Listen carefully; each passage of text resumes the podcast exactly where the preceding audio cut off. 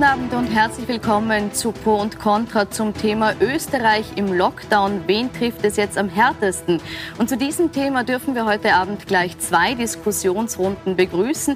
In der zweiten Hälfte der Sendung trifft Wirtschaftsministerin Margarete Schramberg auf den Chef des Handelsverbands Rainer Will, der höhere Entschädigungen für den Handel fordert. Und sie trifft auf Niki Popper, den Simulationsexperten, der uns sagen wird, wie sich die Zahlen entwickeln und womit wir nach dem 7. Dezember rechnen rechnen müssen. Jetzt gleich aber widmen wir uns dem Thema Kinder zu Hause lassen oder nicht. Ist die jetzige Regelung so ausgestaltet, dass tatsächlich jene Kinder in der Schule sind, die es am nötigsten brauchen? Bringt diese Regelung Eltern in eine Zwickmühle zwischen Bildungsinteressen und Gesundheitsinteressen? Und waren die Schulen zu wenig vorbereitet auf diesen zweiten Lockdown? Das diskutiere ich jetzt in dieser Runde mit Heinrich Himmer, dem Bildungsdirektor in Wien. Herzlich willkommen. Mit dem ÖVP-Bildungssprecher Rudolf Taschner. Guten Abend. Und mit der Bildungspsychologin Julia Holzer. Guten Abend. Wenn wir uns die aktuellen Infektionszahlen ansehen, dann ist das alles andere als beruhigend. In 24 Stunden gab es wieder weit mehr als 7000 Neuinfektionen, die registriert wurden. Mehr als 100 Tote erstmals in 24 Stunden in Österreich. Herr Himmer, sind diese hohen Zahlen Grund genug zu sagen, so viele Kinder wie möglich sollen jetzt zu Hause bleiben?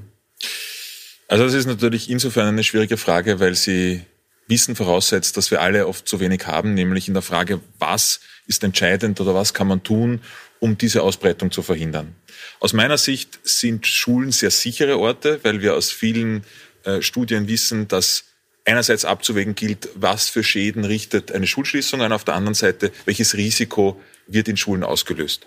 Klar ist, die Bundesregierung hat eine Entscheidung getroffen, nämlich eine Form von Lockdown zu machen, wo es Eltern offen steht. Damit sind, aber Sie haben es auch angesprochen, viele Eltern auch in der Zwickmühle zu entscheiden, gebe ich mein Kind, darf mein Kind, soll mein Kind in die Schule oder nicht. Mhm. Jetzt ist es so, am Dienstag waren in Wien 22 Prozent in der Volksschule, 6 Prozent in der Mittelschule, 3,5 Prozent in der AHS-Unterstufe. Äh, in ganz Österreich sind 15 Prozent aller Schüler in die Schule gekommen.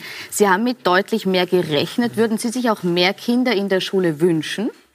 Also was wir und, und ich und auch alle, glaube ich, Beteiligten sagen, ist Kinder und Familien, die die Schule als Ort des Lernens brauchen. Und da geht es nicht nur um die Frage, ob ich zu Hause einen Computer habe, sondern auch um die Frage, es geht auch um diesen sozialen Austausch, auch um den Lebensraum Schule, den wir sehr sicher gestaltet haben. Und da muss man auch sagen, dass Schule auch in der Form funktioniert, liegt an diesem Zusammenspiel, an vielen engagierten Pädagoginnen und Pädagogen, Schulleiterinnen, Schulleiter, Eltern, Kindern und Jugendlichen, die alles dazu beitragen, dass es so ist. Mein Wunsch ist, dass auch alle Familien wissen, egal wo in Österreich, die Schulen haben offen. Sie sind auch offen, wenn das Kind, der Jugendliche einen Tag nur in die Schule gehen möchte, nur ein paar Stunden in die Schule gehen möchte, weil es nicht passieren darf, ist, dass wir zu Hause in, in Wohnungen, in, in Situationen kommen, wo Kinder und Familien nachhaltig darunter leiden. Würden Sie sich mehr oder weniger Kinder aktuell in der Schule wünschen? Ich will vielleicht so beginnen. Sie haben tatsächlich äh, ges äh, richtig gesagt, die Infektionszahlen sind sehr hoch. Und es war eine schwere Entscheidung. Es ist ja nicht leicht gefallen zu sagen, wir müssen jetzt diesen harten Lockdown durchziehen und bei diesem harten Lockdown müssen auch die Schulen geschlossen sein. Das war sicherlich also eine, eine schwere Erwägung. Man fragt sich also, welche Beschwernisse nimmt man da auf sich? Aber der Vorteil spricht für sich, wenn der Lockdown wirkt. Ähm, wir sprechen ja von einem exponentiellen Anstieg, wenn das Virus sozusagen weitergegeben wird durch die sozialen Kontakte.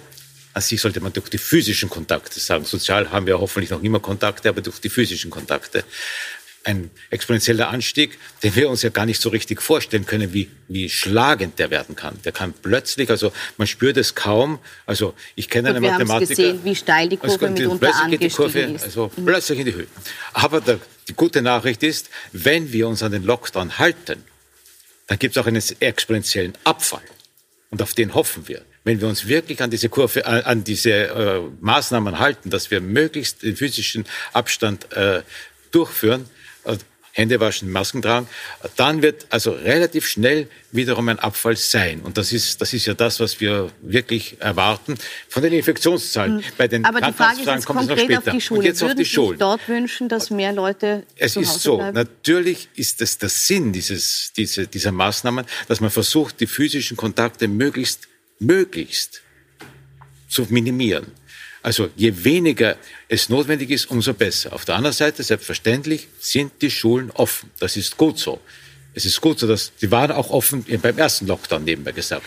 Aber beim ersten Lockdown hat man das Gefühl gehabt, die Eltern haben es nicht sich getraut, obwohl es vielleicht notwendig gewesen wäre, das Kind in die Schule zu schicken. Das wollen wir nicht haben. Wir wollen haben, dass es also hängt aber schon noch von der Kommunikation ab, wie das, das vermittelt wird. Und da glaube ich, wäre sicher Luft nach oben, wahrscheinlich für uns alle. Für aber uns da, was die Kommunikation gesagt, betrifft, ja. genau da möchte ich noch mal einhaken, weil die war durchaus widersprüchlich in nicht nur meiner Wahrnehmung, sondern das haben viele Eltern äh, so gesagt. Äh, am Tag nach nachdem der Kanzler dazu aufgefordert hat, Kinder möglichst zu Hause zu behalten, hat zum Beispiel die Stadt Wien in einem Elternbrief, der an Horte und Kindergarten ausgeschickt wurde, darauf hingewiesen, dass, so stand es wörtlich drin, Kinder ein Recht auf Bildung und soziale Kontakte hätten. Wie soll man sich da als Elternteil verhalten? Also es gibt einen Elternbrief, den das Bildungsministerium geschrieben hat und viele Schulen oder einige Schulen haben ihre eigenen Elternbriefe, wo sie sozusagen ihre, das war kein offizielles, es gab, gibt keinen offiziellen Na, das Brief war von der Stadt, der Stadt Wien. Äh, ich, ich, sozusagen, nachdem ich Bildungsdirektor der Stadt Wien bin, äh, würde ich mir fast zutrauen zu sagen, es gibt hier keinen, keinen Brief der Stadt Wien. Was es aber gibt, und das habe ich selbst gesagt, deswegen ist es sehr ähnlich wie das, ähm, bevor wir jetzt beginnen, ähm, Kinder und Jugendliche und Familien so zu belasten, dass wir sozusagen sagen, liebe Eltern, ihr macht das jetzt selber und ich habe selbst zwei kleine Kinder und wissen alle, Homeoffice, Homeschooling und alle diese Dinge unter den Hut zu bringen, ist nicht möglich oder nur mit einem extremen Verlust. Wir haben auch gesehen, dass die Infektionszahlen auch in den letzten Tagen und Wochen nicht dramatisch angestiegen sind in den Schulen und dass bei Kindern und Jugendlichen die Gefahr in der Schule nicht so ist, dass man sozusagen als Elternteil auch jetzt nicht, und darum geht es ja vor allem, Sorge haben muss, wenn ich mein Kind am nächsten Tag in die Schule schicke, kommt es krank zurück oder mit Covid-19 zurück. Das ist nicht der Fall und daher ist aus meiner Sicht auch jetzt Schule ein sicherer Ort. Und was man nicht vergessen darf, und da geht es natürlich auch immer um das Kindeswohl, auch Kinder und Jugendlichen zu beteiligen. Was wollen Sie? Weil die Situation ist natürlich für alle Beteiligten nicht einfach. Ja, Herr Bildungsdirektor, das verstehe ich vollkommen, was Sie sagen. Äh, Sie haben auch richtig gesagt, wo es nicht geht, selbstverständlich. Aber wo es schwer geht oder wo, es, wo man sich anstrengen muss dafür, da würde ich sagen, probieren wir es, diese Anstrengung auf uns zu nehmen. Das wäre deshalb der Fall, weil es müssen viele andere auch ihre Anstrengungen auf sich nehmen. Auch die Lehrerinnen und Lehrer müssen sehr viele Anstrengungen auf sich nehmen. Und ich muss ja auch sagen, dass hier, also soweit ich es gehört habe, grosso modo, ist diese Bereitschaft, das durchzuführen, vorhanden. Und man muss also wirklich sagen, da wird mehr geleistet, als man ja, also als man sich normalerweise erwarten kann. Hier ist also wirklich eine, also das ist sehr gut und noch mehr anstrengend, das muss man auch sagen, müssen sich die Ärzte in den Intensivstationen. Also jetzt abzuwägen, wie stark ist meine Anstrengung mit denen, die also hier am der Kante arbeiten müssen. Und es gibt Bundesländer, wo die Intensivstationen schon voll sind. Und leider, das ist ja die Heimtücke dieses Virus, wenn die Infektionszahlen noch oben bleiben, die Anzahl derer, die in die Intensivstationen kommen, die nimmt noch zu. Aber Professor Taschner, wir sollten nicht die Eltern jetzt äh, verantwortlich Nein, dafür machen. Ich will nicht verantwortlich äh, machen, ich will nur eine Bitte schicken. aussprechen. Ja, ich verstehe schon, aber äh, es ist sozusagen genau der Punkt. Wir, wir sollten jetzt nicht einzelne Gruppen oder Eltern sozusagen ein bisschen sozusagen ins Eck stellen, die sagen, warum auch immer. Und wir fragen auch in den Schulen nicht, warum mein Kind das Kind in die Schule geht. Ich glaube, genau Nein, darum geht es auch. Äh, darum geht's auch, dass man nicht jetzt so das Schuldige sucht und sagt, und wenn du dein Kind in die Schule gibst, trägst du dazu bei, dass die Intensivstation in Innsbruck mehr ausgelastet ist. Ich glaube, wichtig ist schon zu sagen, da gibt eine Menge an Faktoren, wir alle tragen, ja, und wir sehen ja die Verantwortung, die Verantwortlichkeit doch der Eltern, sonst würden nicht nur 15 Prozent in der Schule sein. Das heißt, viele nehmen diesen harten Job nicht nur als Lehrerinnen und Lehrer, als Elternteil, als Schülerinnen und Schüler auf sich, damit es gelingt. Ich bin da, und wir sehen das ja auch, der Zusammenhalt in Österreich ist das sehr groß. Und ich denke, wir dürfen nur nicht beginnen, jetzt Schuldige zu suchen, die Nein, vielleicht ihr Kind in die Schule gehen lassen. Also, Kollege Himmer und ich, wir sind Kontrahenten im wahrsten Sinne des Wortes, kommt nämlich vom Wort Kontrahere, wir ziehen zusammen. Wir wollen zusammenziehen, damit das Beste erreicht wird. Gut, dann wollen wir uns jetzt vielleicht kurz, jetzt haben wir viel über die Eltern gesprochen, auf die Kinder schauen. Frau Holzer, und da würde ich Sie fragen, ähm, wenn wir die Perspektive des Kindes mal einnehmen. Wie geht es denn dem, wenn es jetzt zum Beispiel in die Schule gehen muss? Da sitzen nur mehr drei Kinder aus der Klasse und der beste Freund ist vielleicht daheim. Ähm, ich könnte mir vorstellen, dass manche Kinder sich sehr freuen, dass sie so viel Aufmerksamkeit der Lehrkräfte dann bekommen. Ich glaube, dass das teilweise gar nicht so negativ ist. Auch bei der Phase der Schulöffnungen haben auch viele Kinder in unserer Studie gesagt, dass es eigentlich auch Vorteile hat, weniger in der Klasse zu sein weil man mehr Zeit von der Lehrkraft hat. Ich möchte aber gleich auch zu dem Thema kommen, was Sie gerade mit der Anstrengung gebracht haben. Ich glaube, dass es wirklich nicht nur um Anstrengung geht. Also wir haben gerade in den Schulen in Wien Schülerinnen und Schüler, die die Schule ganz, ganz dringend brauchen, weil sie zum Beispiel sich sehr schwer tun, weil sie sich mit der Sprache schwer tun, weil sie vielleicht auch zu Hause nicht genügend Platz haben ähm, einen ruhigen Arbeitsplatz, weil sie vielleicht auch sich um ihre Geschwisterkinder kümmern müssen, weil sie einfach diese Unterstützung in der Schule brauchen. Und die Schule ist ein Ort einerseits des sozialen Zusammenkommens, wie Sie schon gesagt haben, aber die Schule strukturiert auch den Tag und das Lernen. Und das ist für viele Kinder wahnsinnig wichtig. Also Kinder brauchen ganz viel Struktur und gerade wenn sie etwas, ein neues Wissen erwerben, wenn sie ähm, zum Beispiel vor Herausforderungen auch in, ihrer, in ihrem Bildungsweg stehen, brauchen sie das, dass jemand ähm, da ist und ihnen hilft, sich die Arbeit einzuteilen, das Lernen zu organisieren. Und das haben nicht alle von zu Hause, diese Möglichkeit. Und da sind Lehrkräfte wahnsinnig wichtig. Insofern ist der Kontakt sehr, sehr wichtig zu den Lehrkräften. Ich gebe die Frage so weiter. Müsste sich die Entscheidung, ob ich mein Kind in die Schule gebe oder nicht, viel mehr am Kind orientieren und nicht an der Frage, schaffe ich als Mutter oder Vater das? Ja, das, äh, das eine hängt mit dem anderen natürlich zusammen. Äh, was Sie gesagt haben, äh, kann man vielleicht sogar noch in der Weise hineinbringen. Ich weiß nicht, ob Sie den kennen. Da gibt es von der deutschen Bundesregierung einen wunderschönen Videoclip, wo äh, ein alter Mann, gleichsam im Jahre 2060, äh, dann sich Zurück erinnert daran, was im Jahr 2020 war. Da waren wir dann. Aber es ist tatsächlich der Fall.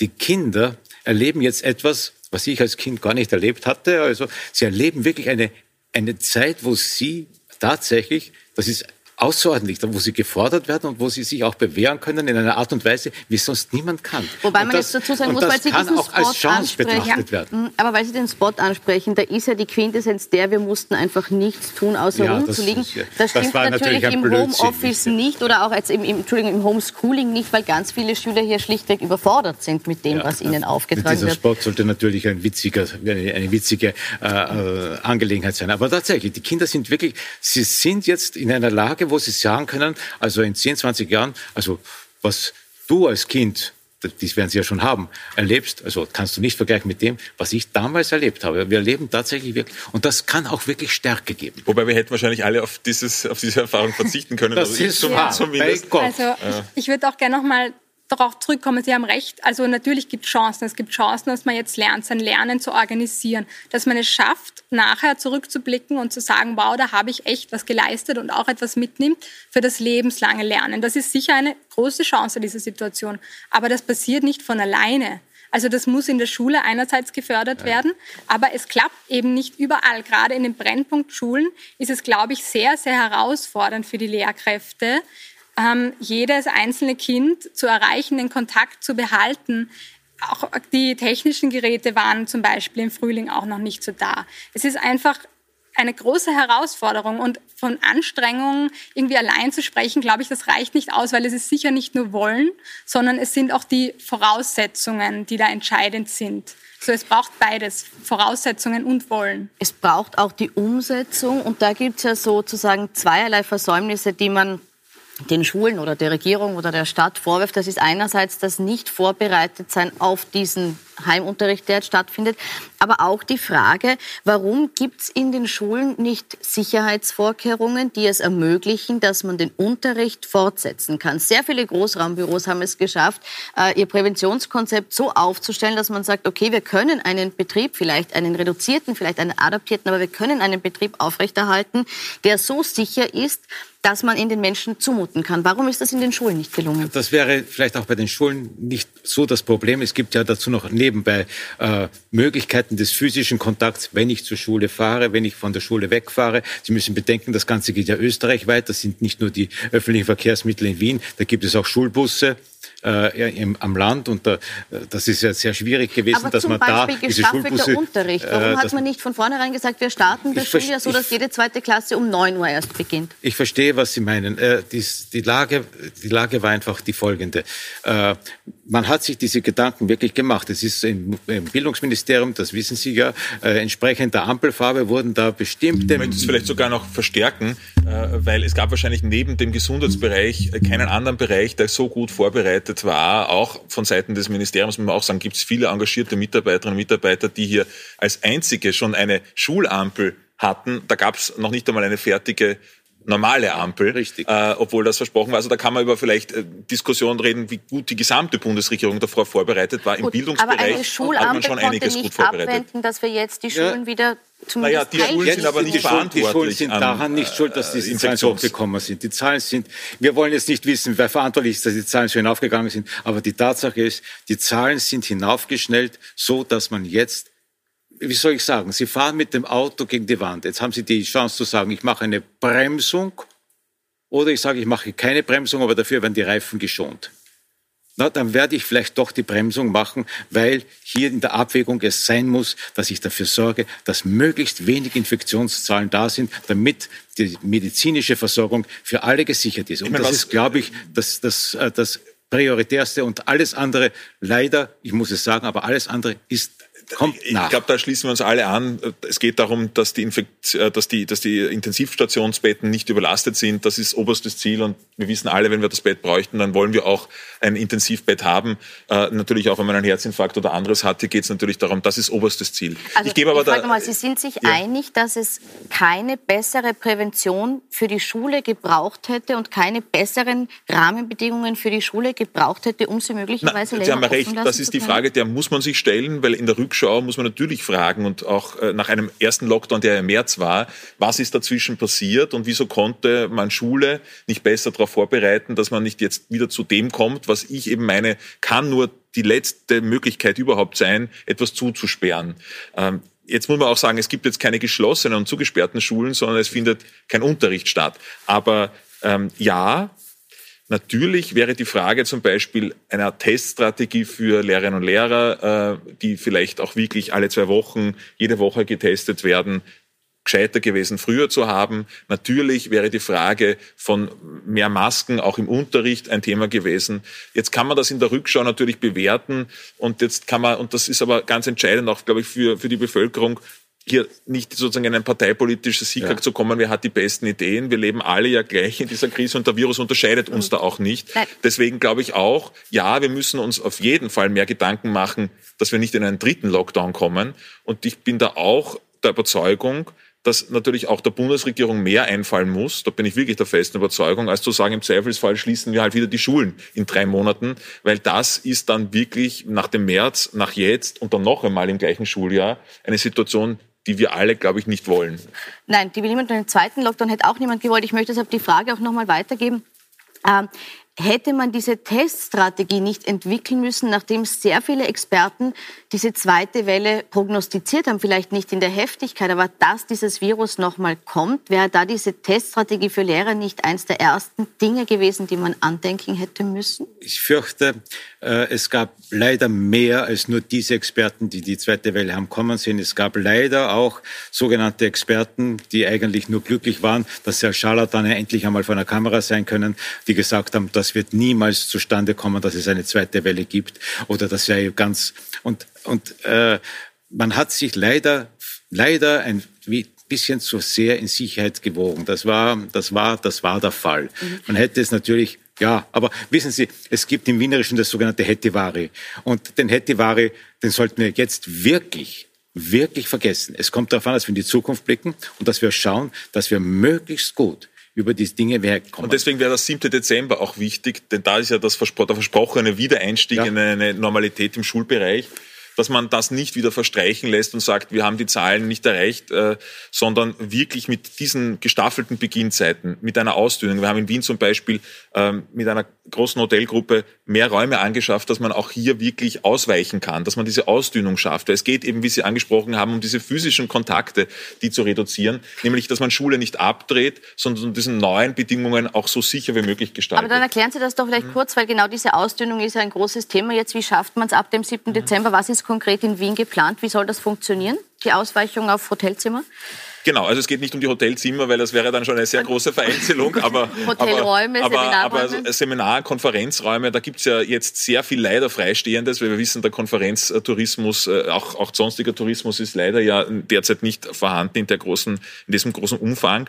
Und wir haben die Möglichkeit geschaffen, dass Schulen kostenfreie Seminarräume über eine Online- Booking-Einrichtung, die wir gestaltet haben, auch buchen können, wo sie mit ihrer Klasse, mit ihrer Kleingruppe, das ist ja derzeit Kleingruppenunterricht, auch ausweichen können in Hotels, die natürlich unglaubliche Sicherheitsstandards haben. Und wir wissen, viele Hotel-Seminarräume schauen um einiges hübscher auch aus als äh, Klassenzimmer. Und da ist natürlich auch das Lernen um einiges für viele, nämlich auch für die, die immer das Gefühl haben, möglicherweise eben nicht gehört zu werden, in einem Vier-, Fünf-Stern-Hotel hier auch unter, äh, Unterricht zu bekommen, zeigt auch die Wertschätzung auch gegenüber von Schule und Bildung. Und da bin ich sehr dankbar, dass, dass es das äh, möglich gibt. Und da besteht ja noch die Gefahr, dass die das Kinder dann sagen, da bleiben wir gleich dort und machen dort gleich weiter. Warum Paläste für unsere Kinder? Was hat das für Auswirkungen auf die Kinder, wenn man sagt, jetzt seid ihr vorübergehend hier im Nobel Hotel untergebracht? Eine gute Lösung? Ähm, ich finde grundsätzlich, dass diese Phase kreative Lösungen braucht, weil es geht einfach nicht anders. Es ist einfach eine Situation, die gab es noch nie und gerade solche Lösungen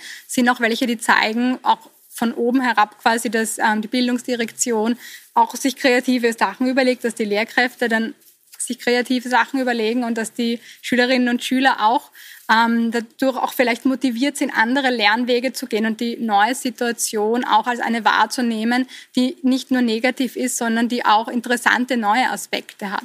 Ich glaube, dass ähm, es notwendig ist, dass wir diese Situation, wie sie jetzt ist, einerseits natürlich gut reflektieren und jetzt nicht so tun, als wäre das jetzt alles nicht irgendwie schlimm auch gewesen. Man muss einfach es auf allen Ebenen aufarbeiten. Das heißt, die negativen ähm, Geschichten, die negativen Emotionen, die Ängste, die Sorgen, die Probleme, aber auch gleichzeitig, was hat gut funktioniert, was hat gut geklappt, woran sind wir gewachsen. Und das geht über alle Ebenen. Das geht ähm, in den Familien. Das gilt für die einzelnen Schülerinnen und Schüler, aber auch sicher für das System Schule. Ich glaube, dass das eine Chance ist, dass das Schulsystem an sich und wie Schule in Österreich auch gelebt wird, neue Wege ausprobieren kann und da wirklich profitiert. Und ich habe äh, ich hab ja mit Direktoren gesprochen, äh, mit einem Gymnasialdirektor und mit einem Mittelschuldirektor, äh, die also mir gesagt haben, also wir machen das wirklich gut und es gelingt bei uns nicht schlecht. Also natürlich, ich meine, es, die Situation ist überhaupt nicht ideal, aber aber wir schaffen das, weil wir uns da anstrengen und weil das Team unserer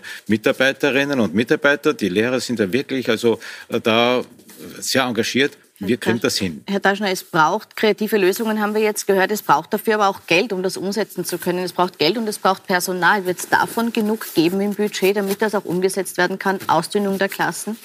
Ja, das ist jetzt eine Frage, die jetzt ins Politische hineingeht. Bei den Pflichtschulen müssten Sie die.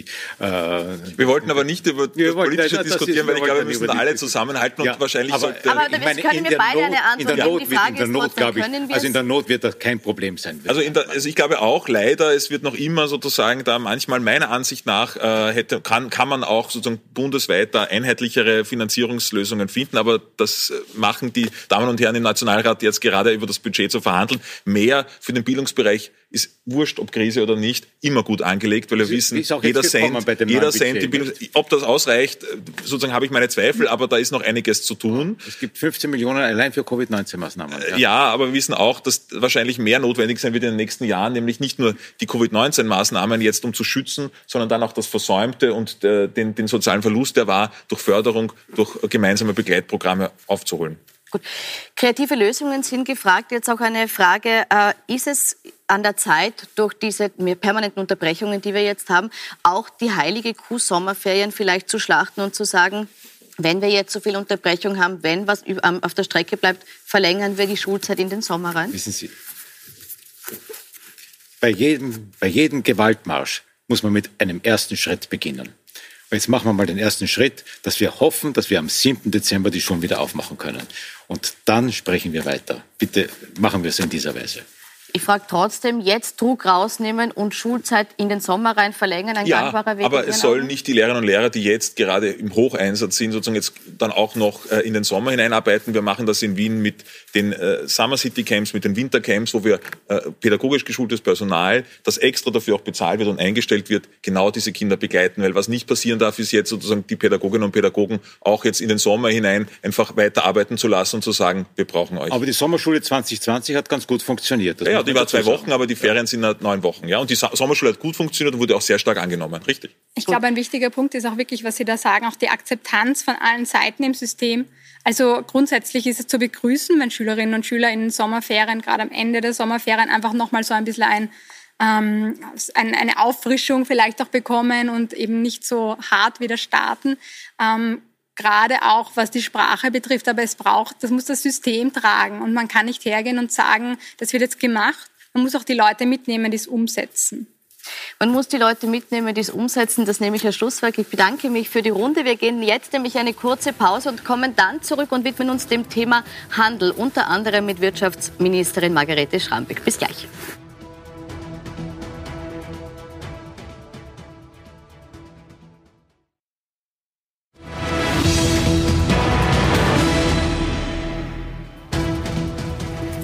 Willkommen zurück zu Pro und Contra. Heute zum Thema Österreich im Lockdown. Wen trifft es jetzt am härtesten?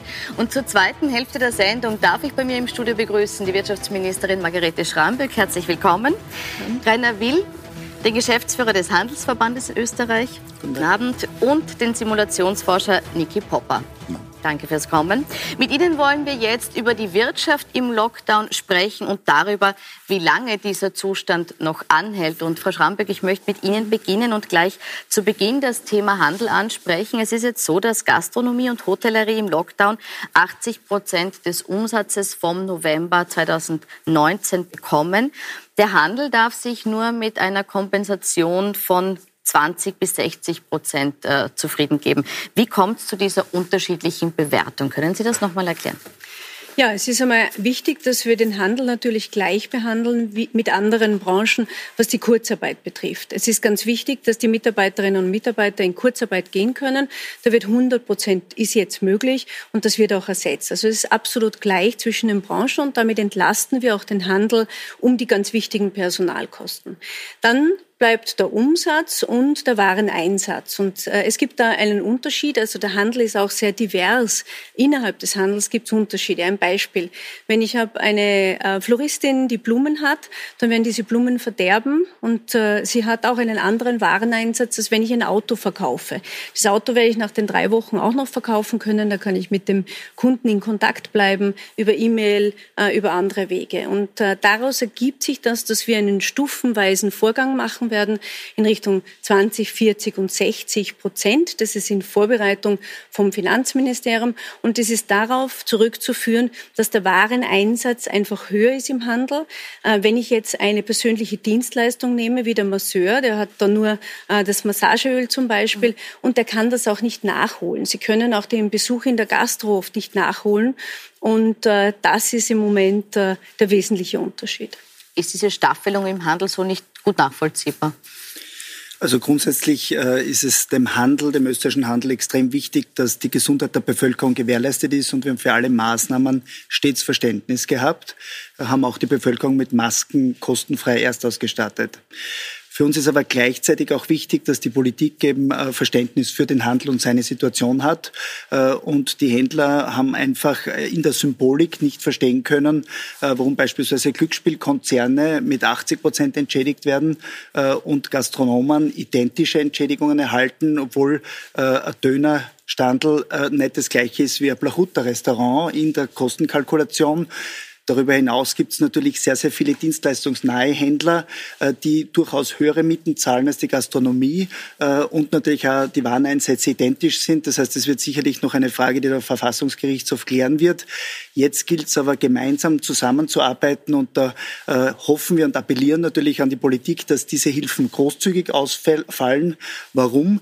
Weil wenn man jetzt den Handel zu gering entschädigt, dann passiert einfach nur, dass man ein strukturelles Amazon-Förderungsprogramm startet. Aber nochmal jetzt diese, diese, mhm. diese Staffelung, dass die notwendig ist. Unterstreichen Sie das? Sagen Sie ja, es muss heute ein Autohändler anders entschädigt werden als ein Blumenhandel? Oder sagen Sie, das ist für alle zu wenig? Das habe ich jetzt noch nicht verstanden. Ja. Welch, wo, wo, zielt Ihre Wir Forderung? sagen, dass es für alle zu wenig ist, wenn manche zurückgelassen werden mit 20 Prozent, weil auch der Autohändler hat das Problem, äh, dass er jetzt drei Wochen nicht verkaufen kann äh, und eben jetzt genau die Weihnachtsgelder fließen und damit klafft genau im wichtigsten Weihnachtsgeschäft eine äh, Spur auseinander und 20 Prozent der Österreicher verschieben auch teure Einkäufe und kaufen teilweise eben dann woanders. Das heißt, ein Buchhändler ist ein Beispiel. Ja, macht lassen wir mit einem Punkt nach dem ja, anderen die Frau Schrambeck auch reagieren. Prozent alles, aller Jahresumsätze macht der Buchhändler im November und im Dezember. Und wenn der jetzt zu hat, dann fließt es ins Ausland ab. Gut, machen wir vielleicht erst den Punkt nochmal Autohandel. Auch für den Autohandel sind 20 Prozent zu wenig, hat es geheißen. Ja. Warum sehen Sie das nicht so? Also vielleicht, wenn wir jetzt auf das betrachten, wir sind in der größten Weltwirtschaftskrise überhaupt, die wir haben. Und da ist der Handel natürlich stark betroffen. Als Wirtschaftsministerin blutet mir natürlich das Herz, wenn ich unsere Unternehmen in Summe sehe, ähm, dass es ihnen schlecht geht, dass sie zusperren müssen. Wir haben diese 50 Milliarden zur Verfügung gestellt, das Rahmen 25, also 25 Milliarden, die Hälfte davon ist abgerufen. Also wir haben einen guten Puffer zu unterstützen und das tun wir ja auch. Ja, mit diesem Ersatz. Und wenn ich nur nach Deutschland schaue, ich würde, ähm, dann wird in Österreich Deutschland, kurz wird in fragen, Deutschland das, das in, nur, in, Deutschland wird das nicht einmal umgesetzt jetzt, da ist es nur angekündigt. Also ich glaube, was wichtig ist, ist, dass die äh, Leistungen schnell fließen und die sind in der Gastronomie jetzt gerade dabei ausgezahlt zu werden. 700 Millionen Euro sind zugesichert und ausbezahlt, weil 800 Millionen beantragt wurden. Und es wird auch im Handel so sein, dass wir schnell helfen und rasch helfen. Aber die Stufung, eine Stufung wird es geben, denn äh, innerhalb des Handels ist es wirklich unterschiedlich. Das kann man nicht einfach ganz gleich behandeln. Äh, zusätzlich gibt es dann natürlich auch diese anderen Mechanismen. Da wollte ich sagen, dass eben fast die Hälfte aller Mitarbeiterinnen und Mitarbeiter wir im Handel absichern. Das heißt, äh, dass wir die Jobs absichern in zweifacher Hinsicht. Äh, einerseits durch die Kurzarbeit. Die Hälfte aller Mitarbeiter im Handel sind in Kurzarbeit und das ist gut, weil sie dann nicht arbeitslos werden. Und das Zweite ist, dass an den Umsatz auch etwas geknüpft ist, nämlich dass die Mitarbeiter im Unternehmen bleiben, dass sie nicht gekündigt werden können. Das ist auch wichtig, gut. um Strukturen zu erhalten. Dann möchte ich noch den Punkt aber aufgreifen, dass es eben äh, Unternehmen gibt, die ihren fast Jahresumsatz oder Sie haben jetzt gesagt, wie viel Prozent des Umsatzes? Buchhändler macht im November und Dezember 50 Prozent Umsatz. Des Umsatzes das kann er nicht aufholen. und fast macht. alle Branchen haben mehr Umsätze im Dezember und im November sind die zwei stärksten Monate. Daher genau. hat alles Saison. Und da gehört jetzt zum Beispiel auch Spielwand dazu, da gehört Teile der, der Bekleidungsindustrie. Äh, da ist auch klar, das kann man nicht mehr nachholen, weil jetzt zum Beispiel ein Adventkalender am 7. Dezember nicht mehr gekauft werden kann, weil auch ein Nicolo-Geschenk am 7. Dezember nicht mehr gekauft werden kann. Wie sichert man die ab und garantiert, dass hier nicht äh, eben an, so wie es hier heißt, Amazon, der, der Umsatz fließt ins Ausland zu irgendwelchen Online-Riesen. Ja. Ich glaube, es ist ganz, ganz wichtig und da möchte ich wirklich an alle appellieren, ähm, diese Solidarität und dieses Gemeinsame und diese Fairness im Umgang miteinander. Auch an die Konsumenten, an die Menschen in Österreich, die jetzt auch für das eine oder andere die drei Wochen warten können und den stationären Handel absolut unterstützen sollen. Also das ist für mich eine oberste Priorität und gleichzeitig, wenn Sie schon digital kaufen wollen, dass wir hier, wir haben hier ein Projekt, Projekt am Weg, das Kaufhaus Österreich, dass wir Transparenz schaffen. Wo kann ich denn das in Österreich einkaufen? Also die Händler haben stark investiert in das Thema E-Commerce. Da ist ein großer Unterschied zu vor dem Lockdown, äh, also vor dem Lockdown 1 und jetzt. Und dass ich die Österreicherinnen und Österreicher wirklich auffordere, nicht diesen bequemen Klick bei Amazon zu machen, der so bequem anscheinend ist, sondern sich nochmal zu, ähm, ver, ähm, zu vergewissern, wir können das schönste Weihnachtsgeschenk machen den Menschen, die im Handel arbeiten, indem die anderen warten und bei ihnen einkaufen. Und so können wir auch noch das Weihnachtsgeschäft retten, äh, denn es ist noch nicht vorbei am 6. Dezember. Ist das eine Lösung, die auch zeitgerecht fertig wird, dass sie dem Handel, dem österreichischen Handel hilft? Also es braucht auf, jetzt, auf jeden Fall jetzt rasche Hilfe, das ist gute Hilfe und da sind wir zuversichtlich, dass das passiert. Es soll einfach auch ausreichend Hilfe sein, weil natürlich auch der Lockdown Light uns schon eine Dreiviertelmilliarde an Frequenzverlusten und Umsatzverlusten äh, gebracht hat. Und jetzt verlieren wir pro Woche eine knappe Milliarde. Und die Agenda Austria sagt auch ganz klar, dass auch beim Produktkauf nur ein Viertel wieder aufgeholt werden kann. Und ich kann den Aufruf der Ministerin unterstreichen. Wir haben heute eine große Kampagne gelauncht, die nennt sich Österreich schenkt nicht Arbeitsplätze. Äh, und äh, da können alle Österreicher einen Beitrag leisten, indem sie entweder beim österreichischen Onlinehandel kaufen oder eben ab 7.12. dann wieder in allen Geschäften und damit äh, das österreichische Christkind bis zu diesem Zeitpunkt abwartet. Denn auch wenn Menschen nicht dort kaufen, wenn sie es teilen, können sie andere darauf aufmerksam machen. Und daher hoffen wir auf die Hilfen in der annehmbaren Höhe, weil diese Nachholeffekte viel geringer sind. Und wir würden uns freuen, wenn wir gemeinsam hier diesen Weg gehen, auch im digitalen Bereich. Da ist aber nur jeder zehnte Euro zu realisieren, weil nicht jedes Produkt eignet sich für den Online-Verkauf. Da komme ich gleich noch auf den Online-Verkauf zu sprechen. Ich möchte jetzt kurz diesen 7. Dezember aufgreifen, der jetzt schon mehrfach äh, gefallen ist. Man geht jetzt davon aus oder stellt sich darauf ein, dass der 7. Dezember der Tag ist, an dem der Handel wieder öffnen kann und auch darauf, dass das Weihnachtsgeschäft äh, zumindest teilweise noch aufgeholt werden kann. Was muss denn passieren, damit diese Öffnung am 7. Dezember wirklich passieren kann? Ähm, einiges. Ähm, das, glaube ich, muss man sagen. Man muss vielleicht vorweg sagen, wir haben jetzt eine Situation, wo heute erstmals mehr als 100 Menschen gestorben sind. Und das ist jetzt die Realität, in der wir uns gerade bewegen. Es sind die Intensivbetten an, der, an den Kapazitäten. Ähm, und die positive Nachricht ist, wir haben jetzt diesen, diese Abflachung einmal erreicht. Das ist jetzt, wenn man sich die Kurve anschaut, einmal gut, weil es geht nicht mehr steil nach oben. Die täglich neu positiv getesteten, die sind jetzt stabilisiert. Aber, und das wissen wir, und das war auch sozusagen die Sorge, das reicht nicht. Weil wenn sie auf diesem Niveau bleiben, dann haben wir ein Problem in den ICUs. Jetzt sehen wir, das wird sich mit hoher Wahrscheinlichkeit jetzt ab nächster Woche auch zeigen, dass wir runtergehen. Und jetzt komme ich auf den Punkt, den Sie angesprochen haben, und es sind, glaube ich, zwei Aspekte. Der eine ist, wie schnell kommen wir runter? Wie schnell kommen wir auf einen Wert runter, mit dem wir dann umgehen können. Wir sehen, und das hat äh, der Herr Professor Taschner vorhin auch schon gesagt, es geht dann auch schnell nach unten, wenn es wirkt. Das heißt, diese Nichtlinearität funktioniert auch in die andere Richtung erfreulicherweise. Das heißt, wenn es dann einmal runtergeht, werden wir auch sehen durch den jetzigen Lockdown, dass es schnell runtergeht. Und jetzt ist die Frage, wie weit. Und da sehen wir, dass wenn wir uns nicht jetzt überlegen, und das ist, glaube ich, auch sehr wichtig für den Handel und für all diese Prozesse, wenn wir uns nicht jetzt Schlaueres überlegen, als wir es jetzt zuvor hatten im September und Oktober, dann werden wir das Problem haben, dass wir das nicht unten halten können, selbst wenn wir, sagen wir jetzt einmal, auf unter 1000 Fälle pro Tag kommen. Jetzt haben Sie gesagt, wichtig ist mal, dass wir runterkommen. Äh, dazu werden die Bewegungsdaten herangezogen, um zu schauen, wie weit schränken sich die Menschen wirklich ein. Da weiß man jetzt, im ersten Lockdown haben sich die massiv eingeschränkt, im Lockdown Light weniger. Haben Sie jetzt schon Zahlen vom aktuellen Lockdown vom harten Lockdown? Nein, die liegen jetzt noch nicht vor, die kommen jetzt in den nächsten Tagen. Äh, wir hoffen stark darauf, dass die Bewegungen zurückgehen. Was aber ganz wichtig ist, was wir auch angekündigt haben, ist das Thema der Massentests, dass wir äh, intensiv, wenn wir in diese Phase hineingehen wollen, äh, diese nächste Phase nach dem 6. Dezember, dass getestet werden muss. Und ich habe heute noch mal auch gesprochen, die Impfungen, die sind näher, als wir denken. Ähm, das heißt, es ist äh, auch ein guter Ausblick darauf, bald Impfungen zu bekommen. Wir reden ja jetzt schon vom Jahreswechsel oder Beginn des nächsten Jahres. Letztes Mal waren wir noch bei Mitte des nächsten Jahres. Also diese beiden Kombinationen und mit dem österreichischen Bundesheer werden wir die Möglichkeit geben, hier diese Schnelltests zu machen, so wie wir sie auch gemacht haben, wie wir hier hereingegangen sind.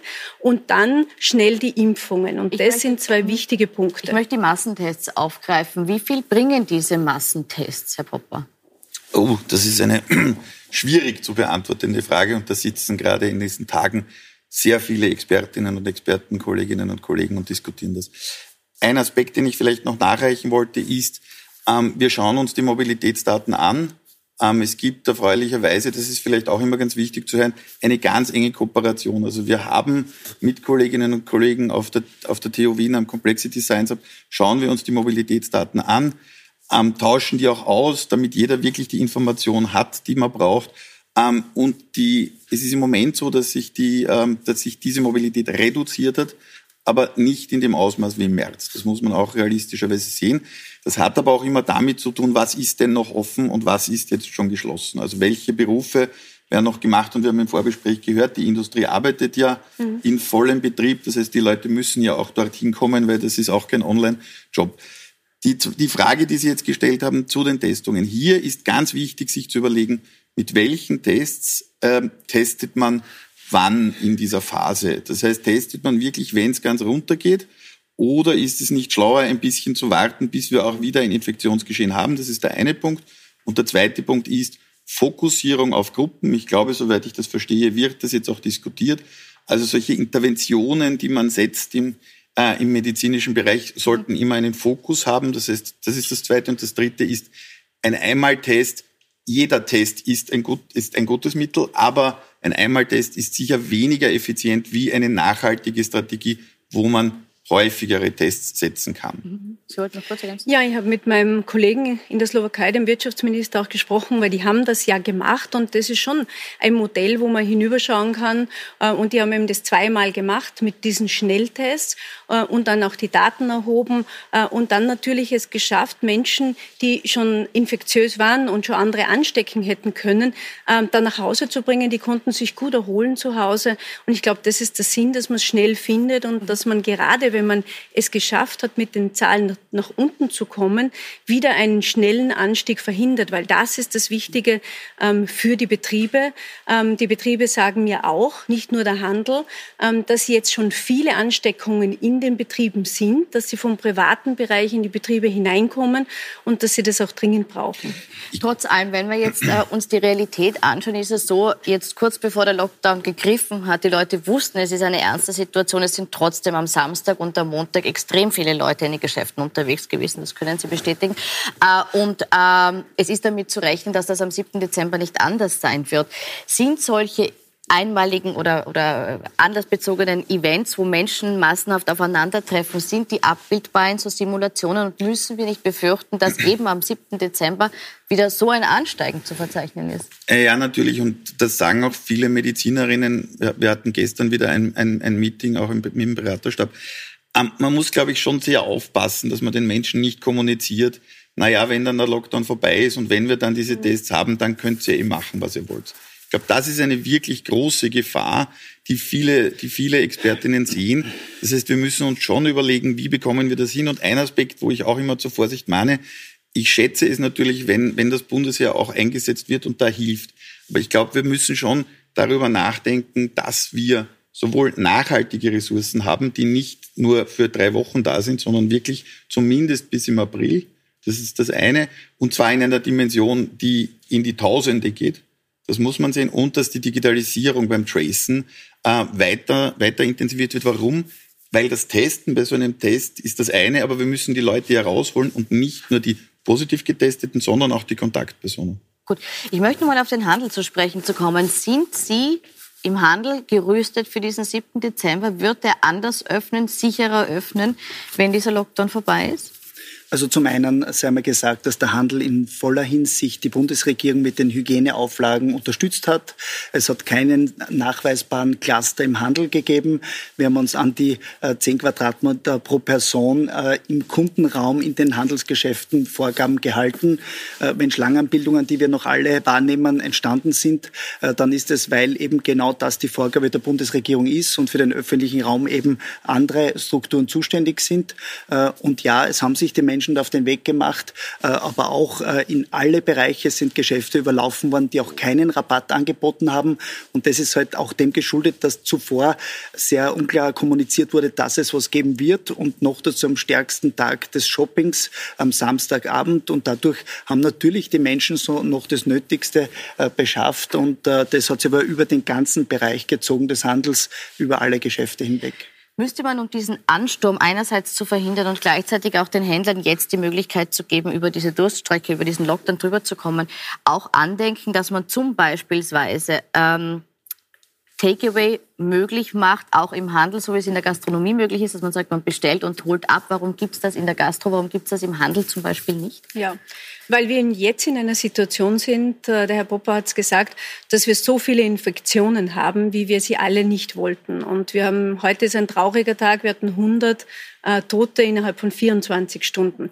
Das heißt, das Haus zu verlassen, gibt es ganz klare Vorgaben. Das ist, um Lebensmittel zu besorgen, um auch äh, Lebensmittel zu besorgen, die auch zubereitet sind. Es gibt ja auch viele Ältere, die das nicht selber tun und äh, irgendwo das auch kaufen müssen. Und da gilt das Abholen. Das ist ein wichtiger Weg. Aber alles andere muss jetzt warten und alles andere ist nicht in diesen Bereichen entsprechend vorgesehen. Was schon natürlich vorgesehen ist, die Auslieferung. Ich kenne auch viele kleine Geschäfte, äh, die das gemacht haben. Ich habe sie gesehen auf den Social Media, die sagen, schickt mir das, ich mache Fotos, ich mache Videos aus meinem äh, Innenraum, aus meinem Lokal, aus meinem Geschäft und ihr sagt mir, was ich euch bringen soll und die bringen das dann entsprechend vorbei. Also Zustellung ist erlaubt, aber nicht das Hingehen, da ist jetzt ein Unterschied und das ist allein von den Infektionen hergetrieben. Weniger Infektionen braucht weniger Maßnahmen, viele Infektionen und wir sind in Österreich da jetzt ganz weit vorne, sogar an der ersten Spitze weltweit und da dürfen wir nicht bleiben. Aber ist es da zum Beispiel auch angedacht, wenn Sie sagen, Zustellung, Versenden ist erlaubt, dass man sagt, man unterstützt die Händler dahingehend, dass man eine Vereinbarung mit der Post trifft und die gestützt wird und, und versandkostenfrei versendet werden kann, weil das würde zum Beispiel den Wettbewerbsvorteil, den Amazon jetzt hat, tilgen? Ja, was wir ähm, präsentieren werden, ist äh, vor dem Weihnachtsgeschäft jetzt noch äh, das äh, Kaufhaus Österreich, dass wir hier eine Plattform, eine Meta-Plattform äh, bilden und die Händler auch unterstützen, in dieses E-Commerce hineinzugehen, denn diese Kosten sind sehr viel höher als nur die Transportkosten. Vielleicht ähm, ein Satz dazu. Ähm, ich äh, würde mich freuen, wenn wir da gemeinsam als äh, Handelsverband, als freie überparteiliche Interessenvertretung gemeinsam äh, mit dem Wirtschaftsministerium und allen Beteiligten hier als kleines Land einen Schulterschluss schaffen, denn da ist das äh, Kaufhaus Österreich sicherlich ein großer Potenzialträger. Auf der regulativen Ebene sei auch gesagt, dass Amazon in Europa 32 Milliarden Euro Umsatz gemacht hat im letzten Jahr. Davon, äh, und da raten, wie viel äh, Steuern abgeführt wurden in Europa Europa ähm, für 32 Milliarden Euro Umsatz kaum welche nicht einmal, sondern es hat eine Steuergutschrift von den europäischen Finanzministern gegeben in der Höhe von 300 Millionen Euro. Das heißt, diesen Sprint, der ungleich ist zum heimischen Handel, den muss man wieder fairer gestalten. Amazon hat auch viele Vorteile, indem man 300 Millionen Euro über KMUs erwirtschaften kann. Entscheidend wird aber auch sein, dass man den heimischen Handel nur auf das notwendige Maß durch die Maßnahmen reguliert. Und das von Ihnen angesprochene Click und Collect ist, hat nur für großen Unmut in der Händlerschaft Wirtschaft gesorgt, weil äh, in der Begründung des Gesundheitsministers drinnen steht, dass es im Vergleich zur Gastronomie unter anderem deshalb nicht erlaubt wird, weil es behördlich nicht äh, kontrollierbar ist. Äh, und das ist etwas, das schon verfassungsrechtlich sicherlich noch beleuchtet wird von den Unternehmern. Jeder Unternehmer ist natürlich autonom in einem Rechtsstaat auch diesen Weg zu gehen.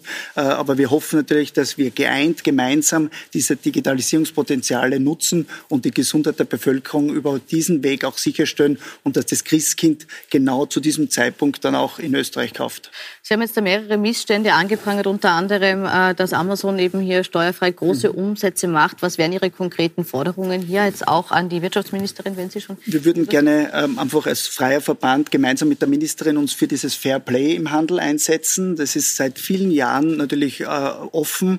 Äh, der Handelsverband hat eine Wettbewerbsbeschwerde einbringen müssen, die wir auch gewonnen hat, äh, damit eben acht weltweite Geschäftsbedingungen angepasst werden, dass kleine Händler in Österreich nicht einfach gesperrt werden ohne Grund.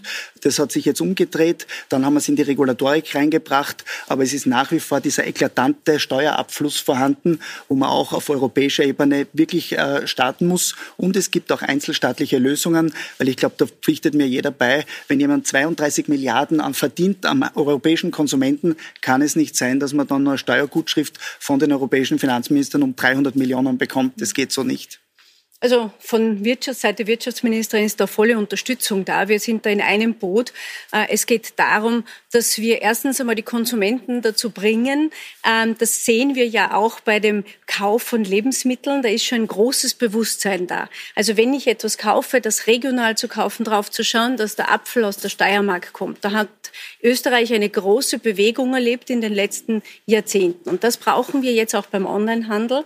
Wir brauchen dieses Bewusstsein auch es ist nicht nur einfach der Klick, sondern es sind dahinter die Menschen, die im Handel arbeiten. Das ist mal das Erste. Das Zweite ist, dass wir das Steuerthema natürlich auf europäischer Ebene ansprechen müssen und dass wir auch hier gemeinsam sicherstellen müssen, dass die Großen und die Kleinen gleich behandelt werden und nicht die Kleinen bestraft werden. Wenn Amazon das gleich behandelt werden würde, würde man acht Milliarden allein in Österreich Steuern zahlen. Genau. Äh, über was, die was ganz Abkommen. wichtig war, was wir schon gemacht haben, ist diese, äh, den Zoll, Importzoll Zoll. Es gab ja früher keinen Importzoll auf, die Pake auf Pakete. Plötzlich war jedes Paket unter 20 Euro wert. Das gibt es jetzt nicht mehr. Das heißt, es gibt den Zoll. Und hinsichtlich der Steuerthemen müssen wir noch weitere äh, Schritte auch setzen, sicherlich. Ähm, das ist eine Situation, die so für ganz Europa nicht befriedigend sein kann. Ich möchte noch eine weitere Verschiebung ansprechen, die stattfindet. Es passiert ja nicht nur ein Abwandern Richtung Onlinehandel. Es passiert auch, dass äh, Fachhändler das Problem haben, dass teilweise Produkte jetzt im Lebensmittelhandel gekauft werden, Schuhe, Kleidung, äh, Spielwaren oder eben in Drogerien gekauft werden, die sonst vielleicht beim Fachhandel bezogen werden würden. Warum gibt es da nicht mehr Solidarität unter den Händlern und würden Sie sich auch Sortimentsbeschränkungen wünschen für die großen Händler, die das jetzt anbieten, während die Kleinen geschlossen halten müssen? Also die wenigsten Dinge im Leben sind schwarz oder weiß und in der Diskussion hat der Gesundheitsminister ein typisches Warensortiment definiert, das er eng auslegt für all jene Mischwarenhändler, Lebensmittelhändler, die äh, eben offen halten dürfen. Äh, und da ist es natürlich klar, dass es zum einen äh, möglich äh, eine Differenzierung gibt, weil nämlich die Händler die meisten eben geschlossen halten müssen und die anderen, die aber offen halten dürfen, äh, haben aber das Problem, dass sie, wenn sie stark eingeschränkt werden, keine Entschädigung erhalten für diese Einschränkung der Waren. Und daher werben wir natürlich dafür, dass man hier gemeinsam voranschreitet, dass es sinnvolle Hilfen gibt, äh, die eben auch diese von den Sperrungen getroffenen Händler betreffen, bis zu 60, 80 Prozent, um strukturell auch ins nächste Jahr zu kommen. Und auf der anderen Seite ist es natürlich jedem Unternehmen frei, und da gibt es nicht nur groß gegen klein, sondern auch kleine Gewichtmarenhändler, dass die, wenn sie mit dem Rechtsstaat äh, hier mit einer Verordnung nicht zufrieden sind, auch dagegen vorgehen, verfassungsrechtlich äh, und es soll halt auch möglich sein, weil es hat ja auch beim Spazierengehen beispielsweise mhm. äh, zurückgezogene Strafen gegeben. Ja. Äh, wir können uns daran erinnern. Da ist mir ganz wichtig zu sagen, es gibt in Österreich Unternehmen wie Billa und Merkur, die sich an Verordnungen, die es gibt, halten. Und äh, hier erwarte ich mir auch Fairness. Diese Verordnungen sind gültig und sie sind auch für die Mischbetriebe, die anderen großen Lebensmittelhändler gültig. Und ich kann nicht verstehen, warum hier gesagt wird, dass das irgendwie unklar auszulegen ist. Es ist vollkommen klar auszulegen. Es ist auch vollkommen klar, wie zu handeln ist. Wie gesagt, Biller und Rewe tun das vorbildlich. Die möchte ich auch deshalb hier äh, mich auch bei Ihnen bedanken, dass Sie das tun. Warum und meine Erwartung kontrolliert oder und gestraft? Werden, werden schon kontrolliert werden. Das ist ganz klar. Das Gesundheitsministerium, das hier die Verordnung herausgegeben hat, hat auch ganz klar gesagt, dass hier Überprüfungen stattfinden werden. Die werden durch die Bezirkshauptmannschaften auch stattfinden.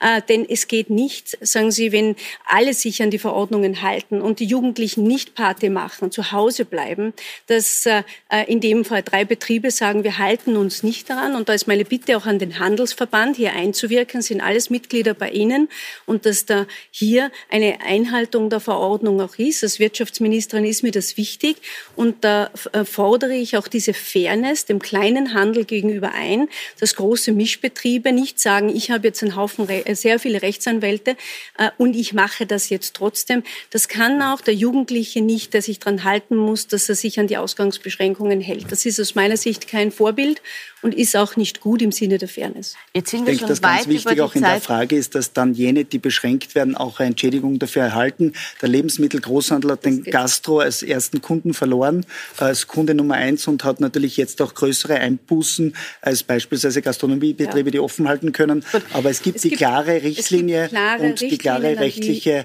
Auslegung und jene dieser Gut. Unternehmens individuelle Entscheidung. Wir sind leider am Ende der Zeit, Herr Popper. Sie müssen das nächste Mal mit uns äh, weiter diskutieren eine Geschichte noch als letzten Satz ist, Letzter das ist Satz. alles ein spannendes Thema. Ich glaube, wir müssen aber auch überlegen, meine Kinder würden jetzt nicht alles online kaufen, die wollen einkaufen gehen. Und wir müssen uns in der Zukunft überlegen, nicht nur, wo sperren wir zu, sondern wie strukturieren wir die Dinge. Das funktioniert in Pflegeheimen, das hat bei der Wienwahl funktioniert, dass wir die Prozesse besser gestalten. Ich glaube, hier und in der Kultur zum Beispiel funktioniert das, hat das sehr gut funktioniert und die haben sich, finde ich auch zu Recht, auch beschwert, warum die als Erste zugesperrt wurden. Wir müssen, glaube ich, in allen Bereichen, und ich weiß nicht, wie weit es im Handel ist, hier noch besser daran arbeiten, die Prozesse zu strukturieren, dass wir durch die nächste Zeit kommen. Weil, wenn Über wir am Ende der Welle sind, Prozesse- sind wir noch nicht am Ende vom Winter. Herr Popper, über die Prozesse diskutieren wir in einer anderen Sendung. Ich bedanke mich für die Diskussion. Wir sind leider am Ende der Zeit. Ihnen noch einen schönen Abend auf Puls 4 und Puls 24.